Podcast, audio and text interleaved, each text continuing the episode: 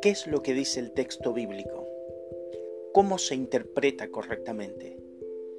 ¿Qué era lo que significaba para los oyentes en el momento en que lo recibieron? ¿Cuál es el contexto de la escritura? ¿Qué es lo que muestran los idiomas hebreo y griego sobre este pasaje? ¿Cuál es el contexto sociohistórico en que se escribió todo esto? ¿Qué aplicación tiene para nosotros hoy y cómo debemos vivir a la luz de este pasaje? Todo esto lo vas a encontrar en este espacio. Yo soy Mitzael Osorio, soy profesor en Ciencias Sagradas y pastor, así que te invito a que en este espacio puedas encontrar una meditación de la palabra de Dios y entender más lo que la Biblia dice.